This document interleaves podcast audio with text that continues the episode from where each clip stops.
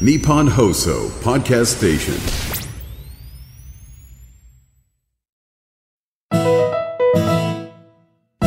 菊池由美のワンダフルトゥモローワンダフルトゥモロー菊池由美ですこの配信は私菊池由美が日々感じていることや皆さんにぜひおすすめしたい映画の話さらに愛してやまない犬と猫など動物に関する話題。そして私が普段から活動していることなどなど気ままに楽しくお送りするプログラムです。大好きなワンコニャンコにちなみまして毎月12日に更新してお送りしています。早いもので今年最後の更新となります。皆さんにとって2023年はどんな一年でしたか？うん本当に早いですね。私にとってもあっという間でした。そして今年1年も相変わらず人間と犬猫のお世話に明け暮れた1年でした。家族の病気だったり犬猫の病気だったりいろいろありました。そのお世話に明け暮れたなという1年ですね。娘の髪の毛を60センチ切ったりとか娘の友達との縁が切れたりなんかねそれによって新たな絆が生まれたり菊池家のもう何会えなかった家族に10年ぶりに会えたりそして絆を取り戻したりと1年振り返ってみれば良き年だったのかなと思います。皆さんはこの慌ただしいこの時期大掃除や年末年始の準備クリスマスの準備何が一番大変ですか？我が家の場合はですね11月と1月に子どもたちの誕生日があってその間に12月のクリスマスイベントがあってその前にまあハロウィン誕生日クリスマス誕生日と4ヶ月連続でイベントが続くので結構年末年始慌ただしいですね。その準備が一番大変かな。この数年ねどこへ行ってもあの予約だったりする必要がなくてどこへ行ってても空いてたりしてたので直前でも行きやすかったんですけど最近はそれが通常通りに戻ってきちゃって予約が取れない予約が取りづらくなってきて1ヶ月前の予約を今取らないといけなくなってしまってそうなるともうその1ヶ月前キャンセルが効かない1ヶ月前の予約を例えばどっか行くってなった時にどうしようと思ってドキドキしながら予約を取らなきゃいけない。それに加えて長期の休みは息子の塾が始まるんですよね。冬季講習とか夏季講習とかそうなってくるのでそうするとまあ今回は冬季講習ですけどこのまま年明けまでずっと塾行ってで冬休み中は、えー、1月の3日からまた塾に行くのでまた送り迎えのお弁当もちもちのそういう忙しいお正月になるんじゃないかなと思います。年末年始ゆっくりこうお茶をズズズズ。はあ開けましたね。なんていうのはもう10年後ぐらいまではないのかなと。思っております。はい。そして寒くなると犬も猫も病気にかかりやすい時期ですね。この時期お家のワンコニャンコ、え、健康管理ぜひぜひ気をつけてほしいんですけどもやっぱりですね急に寒くなったりするのでなんか食欲が湧かないワンニャンが増えます。水も飲まない。特にね水の量が減らないんですね。そうするとうんちが出ないおしっこが出ないってなってきますのでお水を少し温めたりしてお湯を入れたりあとウェットフードを増やしたりしてこう脱水に気をつけてほしいなと思います。ワンニャンは特にその注意が必要ですね。あとは鼻水出ますのでその鼻水をよくチェックして今何色かとかそういうのがとっても必要ですね。で咳は23日間止まらなかったら病院に行きましょう。食べない。うんちおしっこが出ないはこれはもう1日から2日後に病院に行きましょう。そしてあの、まあ、なるべく寝床をですね温めてあげて使ってない枕とか布団とか毛布をですね私の場合はもう着れなくなったセーターなんかをこうベッドに敷き詰めてあげてそうするとあの自分の体温で暖かくなりますのでねどうしてもね我慢する生き物なのであのぜひぜひねこちら人間側が気をつけてあげてほしいなと思います。そして年末年始は病院もね予約取りづらいので早めに予約だけ取っておきましょう。ということでワンダフルトゥモロー今回もワンダフルな情報を分かりやすくお届けしたいと思います。菊池の声を聞いて素敵な明日をお過ごしください。最後までぜひお付き合いくださいね。菊池由美のワンダフルトゥモロ。ー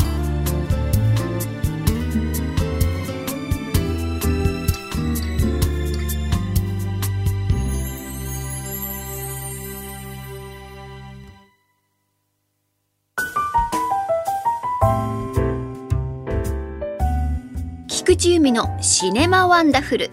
私が独自の観点から名作に光を当てストーリーや見どころについてご紹介するコーナーです。今年最後の更新ということで今年私が見た映画を振り返ってみます。今年はですね、えー、20回ぐらいしか映画館に行けなかったので例年よりはやっぱりちょっと少ないですね、まあ、それでもサブスクなどで映画を見た回数はまあね例年通り多い方かなとは思うんですけれどもそれでもそうですねあのー、アニメ結構今年は見ましたね。それと映画もハマったんですけども「ハリー・ポッター」にハマりまして 今更なんですけどあの USJ にあの行く機会があったのでその前に「ハリー・ポッター」をね見てから行こうかなと思いまして見たらめちゃくちゃハマっちゃったんですよ。もう全部全部ハマって子供たちも一緒に。でこの間ゲームで「ホグワーツ・レガシー」というのが出たんですけどそれも買いましてもう日夜やってるんですけれどもね。いや本当に面白いですね「ハリー・ポッターね」いや本当に本当にあの見てなかった自分を責めたいくらいです。はい、そして菊池由美2023年のベストワン作品を選ぼうと思ったんですけどまあいろいろこう純不動で言うとイニシェリン島の精霊だったりエスターファーストキルだったり、えー、ミーガンだったりパールだったりミッションインポッシブルだったりボーンズオールだったりするんですけどもうんやっぱりゴジラマイナスワンかな。うんね。が私の中で一応ベストワンかなと思っております。まあ一応ゴジラ俳優なので。ゴジラ俳優なんでそれをお勧めしたいかなと思いますけども。アニメもハマりました。アニメは結構見ましたね。あの推しの子だったり鬼滅だったり呪術だったりえー、っとそれかスパイファミリーだったり早々のフリーレンとか、えー、薬屋の独り言とか右とダリとかできる猫は今日も憂鬱とかプルートとか見たりしてるんですけども今ね。でもねうん、やっぱり、うん、アニメも今年はいい作品が多かったなというのが印象です。そして、えー、年末年始に見たいと思ってる映画は、うんと、まずはチャリチョコですね。チャーリーとチョコレート工場の、えー、お話ですこれがね、すごいハリポタ好きにはね、絶対見た方がいいっていう風にね、インタビューでね、書いてあったので、それを見たいなと思ってて、あとはまあ100年に一度の体験ができるというディズニー映画ウィッシュ。これもちょっと気になってますね。あとはもうあの90秒憑依チャレンジと言われているホラーのトークトゥーミー。この辺りを年末年始に見たいな見に行きたいなと思っております。さあ今回はかなりメジャーなサイコスリラーをセレクトしましたよ。アメリカでは2010年日本では2011年に公開された作品です。今日ご紹介するのはこちら。ブラックスワン。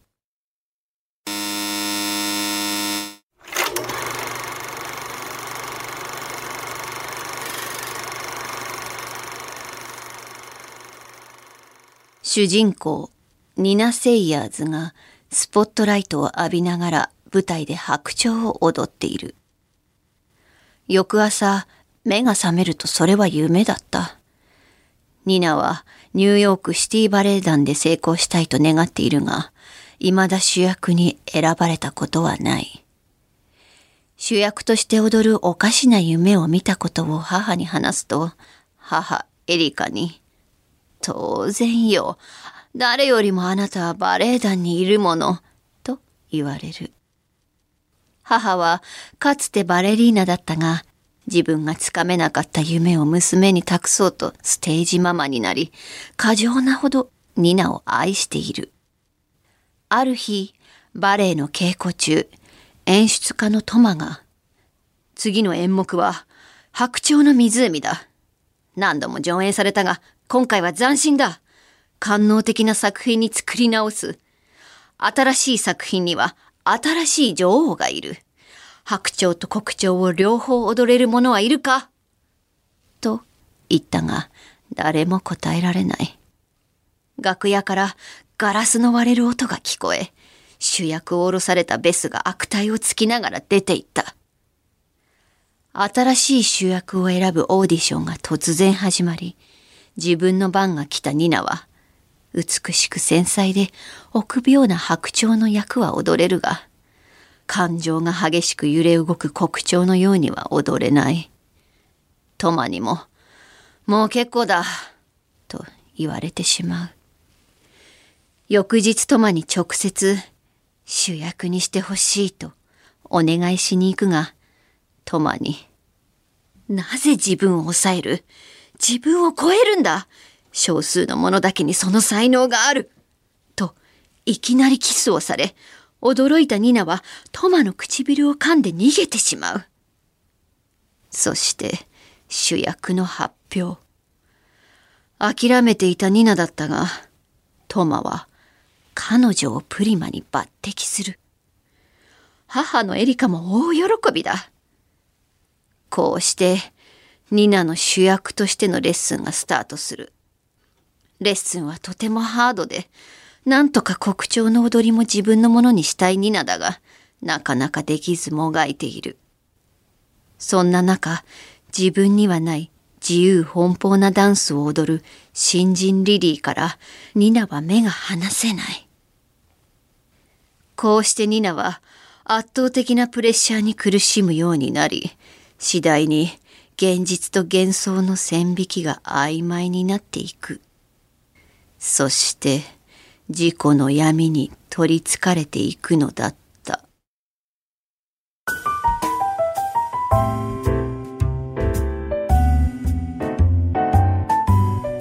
では私菊池由美がおすすめするワンダフルポイント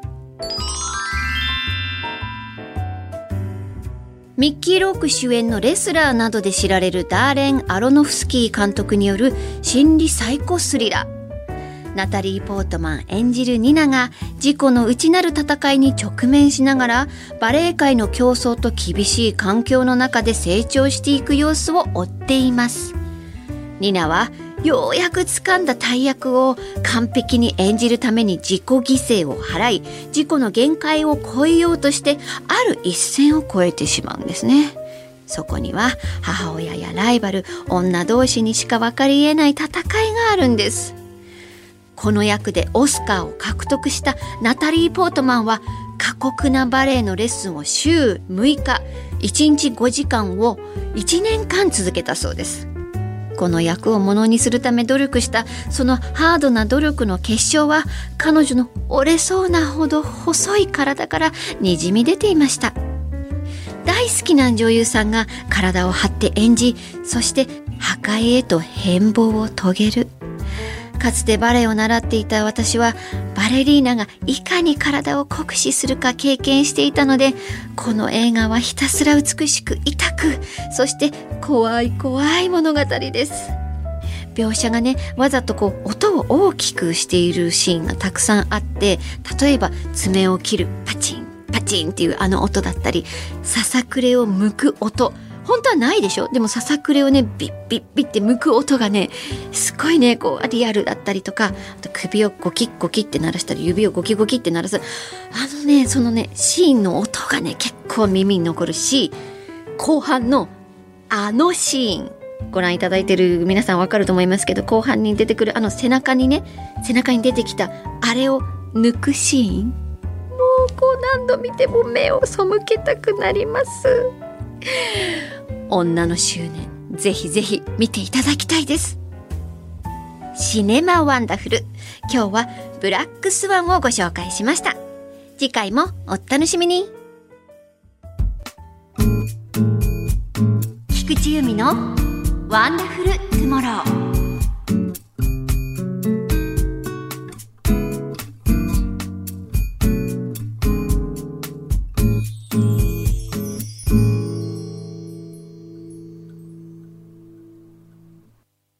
アニマルトゥモロー。ここからは私が愛してやまない動物にまつわるトピックやエピソード、そしてお聞きいただいている皆さんに知ってほしい動物たちと共に生きていくことなどをお話ししてまいります。日本放送で平日月曜から木曜日に放送されているナイツ・ザ・ラジオショーの木曜日レギュラーとしてザ・動物ショーというコーナーを担当しています。こちらもぜひお聞きください。さて、アニマルトゥモロー。前回はペットショップまたはブリーダーから犬や猫を迎えるために気をつけてほしいポイントをご紹介しましたが、今月はワンコニャンコを購入するときに注意してほしいことをお伝えいたします。年末年始、まさに今からの時期、クリスマスやお正月にペットをお迎えしたいと思う方は多いはず。お子さんがお年玉を貯めてというケースもありますね。実際、夏休みやゴールデンウィーク、年末年始などのお休みの時にペットを飼い始める方が多いです。衝動買いしてしまう方も多いと聞きます。よく犬や猫を衝動買いした方が、ペットショップでこの子と目があったからとか、抱っこさせてもらって運命を感じたなんて言ってるのを耳にしたことありませんか？気持ちはわかるんですが、やばいですよ。そこにあなたはつけ込まれているんです。そんな気持ちにつけ込んだ某有名ペットショップチェーン店のご利用しとも言える強引な営業トークが先日 X に投稿され、炎上、波紋を呼びました。こちら、いわゆる抱っこ商法。ペット業界関係者は、抱っこさせたら勝ちと言ってるという話もよく聞きます。買えない環境にいる人たちにも、バレなきゃ大丈夫とか、一年くらい散歩させなくても大丈夫ですよ、なんて言ってるケースもあるそう。そしてね、ただいま問題提起されていること、それはあの有名選手のワンコがインタビュー映像とともに出てきて、それがコーイケル・ホンディエという犬種が今大フィーバーしていますね。そして、あの、彼のこの有名選手のあのワンコが欲しいということで、今まで飼ったことない方たちが、ブリーダーペットショップに同じ犬種欲しいですって殺到しているそうですね。これはとっっても危険です。ただでさえ、広域は繁殖が難しいとされていて、日本にはね、およそ100頭前後しかいない、本当に、え、珍しい犬種なんですって。で、この広域は運動量も半端なくて、プロ中のプロでさえ、広域はその道のプロでしか扱えない研修と言われています。えー、そして小さいうちはですね、とても似ている犬種が多いんですね。例えばパピオンだったり、キャバリアだったり、ブリタニースパニエル、ファーレンパピオン。例えばですよ、あの、悪徳ブリーダーやペットショップが、小池ですよって販売して実際に育ってみたら違ったパピオンだったとかキャバリアだったということが起きなくもない。さらに、あ、あの子、あの子池だって言って、日本では結構普通にコンビニで待たせつなぎとかされてますけども、誘拐されちゃったりとかいう、そういう危険性もあります。もうね、とにかくそういう難しい犬種を悪徳ブリーダー、ペットショップが販売するとなると、例えばですよ、高齢者にその犬種を売ったり、強引に買わせたりしたら、もう本当にそれこそ大変です。まあ、皆さんも見かけたことあると思うんですけども、おじいちゃんおばあちゃんが中型犬、大型犬に引きずられながら散歩している様子、ご覧になった方いると思うんですけども、ね、ちょっと心配になっちゃいます。大丈夫かなと心配になっちゃいます。で、例えば小型犬にしても運動量はそれなりにやはり必要なんですね。そしてとてもとても若いうちは必要です。その小さい頃にどれだけ運動したかによってその免疫がついてきますから、やっぱりね、おじいちゃんおばあちゃんがね、あの散歩しているのを見かけると、ちょっと心配で声かけたりするんです、私ね。そうすると、まだ半年って聞いたりして、えーって心の中でね、えー、大丈夫ですか？どうするんだろう？って少し心配になっちゃう。でもそんなことお構いなしに、もうね、強引に買わせようとする業者が多いんです。もちろんね、高齢者にワンコニャンコと暮らすことによって生まれるメリットもたくさんあります。まず運動が増えたり、認知症を予防できたり、心がね、前向きになったり、何よりも支えになる、生きる支えになるといいこともたくさんあります。だけれども、人間の方が先に亡くなって、家の中で取り残されるニュースもやっぱりね、まだまだ見かけるんですね。やはり、ワンコニャンコより先に死んではいけないんです。ね、と私は思っていて、10年後、20年後のことを必ず考えるようにしています。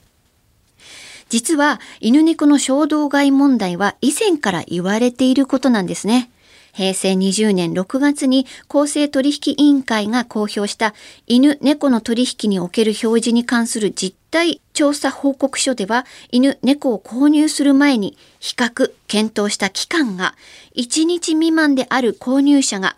購入経験者のうち29.4%さらに、このような購入者のうち45.9%は何の条件も決めずに購入を決定していたと報告されています。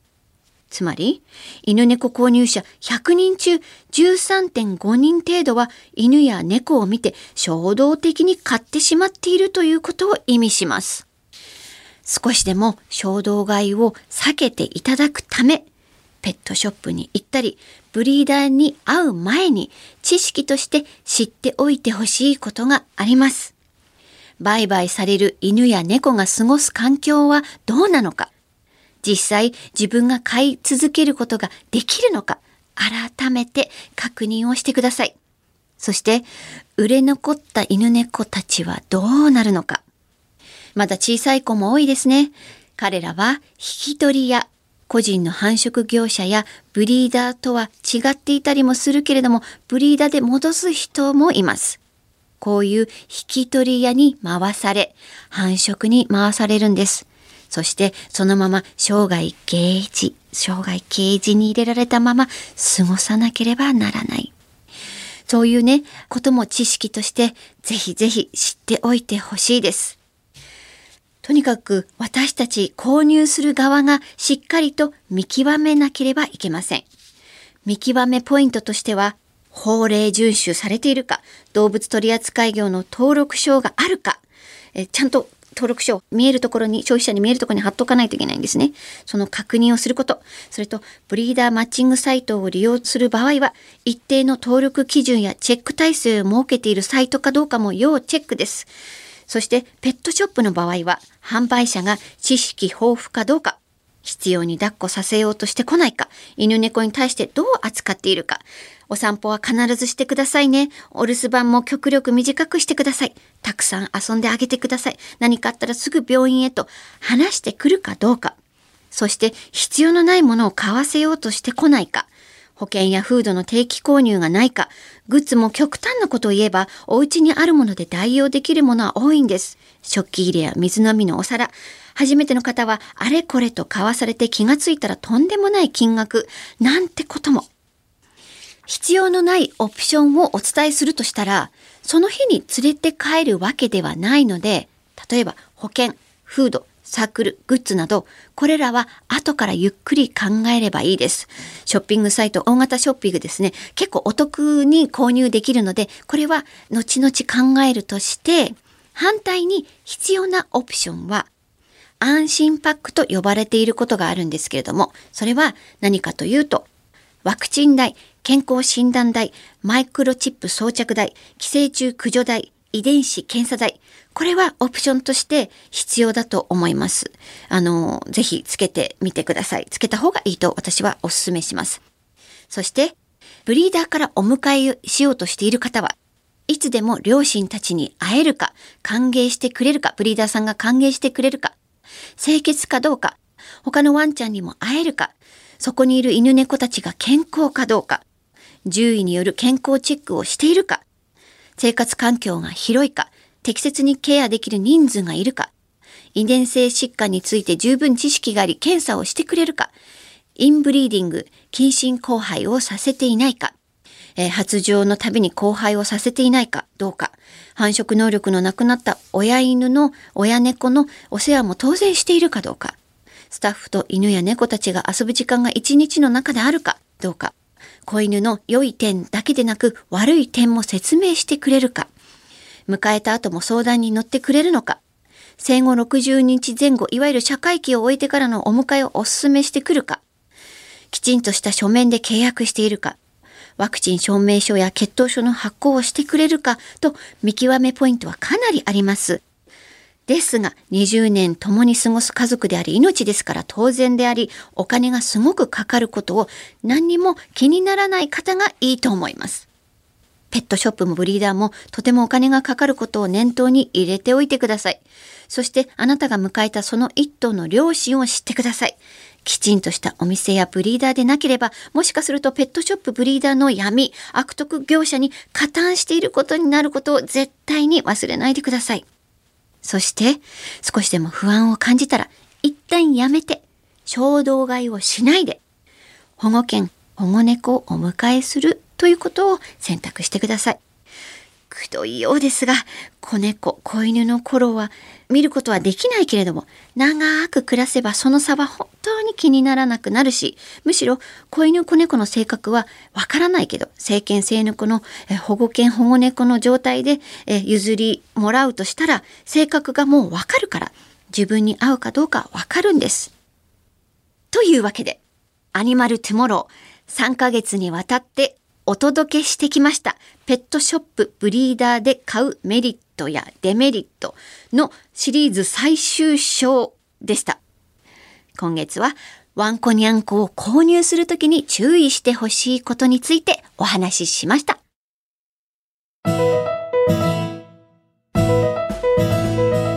菊池由美がお送りしていますワンダフルトゥモロー。そろそろお別れのお時間です。えーと次が1月なので2024年は辰年ですねどんな1年になりますでしょうか毎年ああしようこうしようと目標を若い頃は立てていましたけれどもそういう意欲にあふれていたけれど、まあ、この年になるともう思い描いた通りに一日でさえならないのでもう今日一日終わった時に今日も頑張ったねといたわれる日々にしたいです。うん来年もそして皆さんねもっともっと自分を褒めてください。よく頑張った。私頑張った。俺頑張った。頑張ったよ。ね。そんな一年にしましょう。そして今回もエンディングのプチコーナーに参りましょう。題して菊池のちょっと聞いて。聞いて。聞いて。最近、私の日常に起こった些細な出来事、心の声をリスナーの皆さんに聞いていただきたいというラストの小話コーナーです。今回のテーマは、小5で元彼。これは、息子、小5の同級生の女の子のママから聞いた話。もっと言うと、その女の子 A ちゃんには親友 B がいて、その親友 B ちゃんのママから A ちゃんのママに、ねもちろん知ってるよねって慌てて連絡が来た話です。ある日、親友 B ちゃんが自分のママと話をしていて、A ちゃんの元彼がさ、と言い出し、びっくり仰天。A ちゃん、A ちゃん、彼氏がいたの？え、しかも別れたの？誰？ってことになりまして、A ちゃんのママは何がショックかって、この A ちゃんね、元彼がいた A ちゃんのママね、A ちゃんのママは何がショックかって、彼がいたことやもう別れていることよりも A ちゃんが話してくれなかったことなんです。さらに A ちゃんのママのお母さん、つまり A ちゃんのおばあちゃんにはこっそりママには内緒ねって話してたことなんだって。そりゃそうだわ。で、いろいろ掘り下げてみたら、その元彼は学校ではね、小学校ではなかなかのやんちゃボーイ。イケメンでスポーツ万能で友達は多いが敵も多いという知らないママはいないほぼいないという男の子なんですね。でその A ちゃんのママが話しててねあんまり喜んでない様子を見てまさか「えー、まるって聞いたらそのまさかだったのそのメンズだったのよ。苦笑いしながら私は「そっか」って言うしかないよね。えー、好きなタイプだったのかなああいう男の子。ねでもねその男の子いろんな女の子と付き合って別れてを繰り返してるナンパボーイなの。心配大丈夫。だけどね一番聞かなきゃいけない大切なことを聞かなきゃいけないと思って A ちゃんママは A ちゃんに勇気を出して聞きました。それで2人はどこまで行ったの？A ちゃんは答えました近所の公園。ああ、そう。近所の公園。近所の公園に行って二人は別れたそうです。いかかがでしたか？次回もまた菊池の日常に起こったちょっと面白い話をお届けしますので私のここだけで話せる心の声を皆さんぜひちょっと聞いてやってください。さて次回の配信ですが大好きなワンコニャンコにちなみまして毎月12日に更新しております。次回はもう年を越しているので来年は辰年ですよ。変わらずワンニャン来年の1月12日の金曜日のお昼にお会いしましょう。ここまでのお相手は菊池由美でした。では皆さんご一緒に。ワンダフルトゥモロー